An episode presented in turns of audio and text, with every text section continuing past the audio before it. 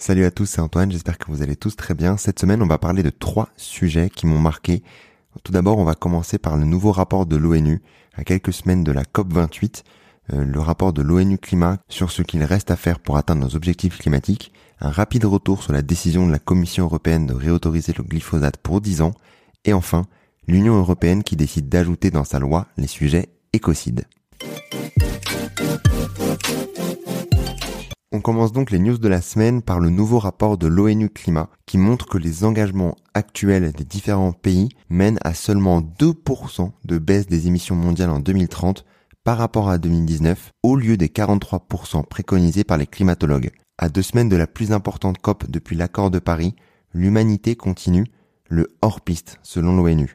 Les engagements actuels des pays mènent donc à 2% de baisse des émissions au lieu de 43% préconisés pour atteindre le réchauffement à 1,5 degré. Les gouvernements, comme le cite Simon Stiel, secrétaire exécutif de la Convention cadre des Nations Unies sur le changement climatique, doivent passer des petits pas au pas de géant lors de la COP28. Le nouveau rapport est la synthèse annuelle des derniers engagements de réduction des émissions, appelée NDC, la contribution déterminée au niveau national, pris par les 195 signataires de l'accord de Paris de 2015 dont la COP28 doit établir le premier bilan officiel et si possible, et on l'espère, apporter les premiers correctifs. Pour rappel, l'accord de Paris de 2015 fixe l'objectif de limiter le réchauffement moyen de la planète nettement en dessous de 2 degrés par rapport au niveau pré-industriel, quand l'humanité en gros a commencé à utiliser à grande échelle les énergies fossiles, et si possible à 1,5 degré.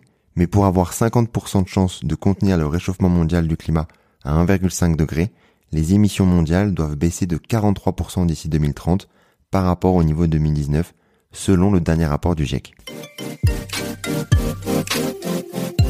On continue les news de la semaine par la mauvaise nouvelle, à savoir que la Commission européenne a annoncé ce jeudi qu'elle allait renouveler l'autorisation du glyphosate dans l'Union européenne pour 10 ans, donc du coup jusqu'en 2033. Cette décision, elle intervient après l'échec des États membres de l'Union européenne à s'entendre plus tôt ce jeudi. Pour info, la France a décidé de s'abstenir sur ce vote et non pas uniquement de refuser cette décision. Mais pourquoi du coup la Commission européenne a décidé de renouveler le glyphosate? C'est notamment grâce au feu vert d'un rapport d'un régulateur européen qui a estimé que le niveau de risque ne justifiait pas d'interdire cet herbicide controversé. On en avait notamment parlé dans une précédente news, je vous repartage le lien en description, mais le glyphosate, qui est du coup un herbicide, dont le Roundup du Monsanto est très largement utilisé dans le monde et avait été classé en 2015 comme cancérogène probable par l'OMS. A contrario du coup de l'Union européenne, dans le Missouri, aux États-Unis, une juridiction a condamné vendredi Monsanto également à verser en tout plus de 1,5 milliard de dollars à trois Américains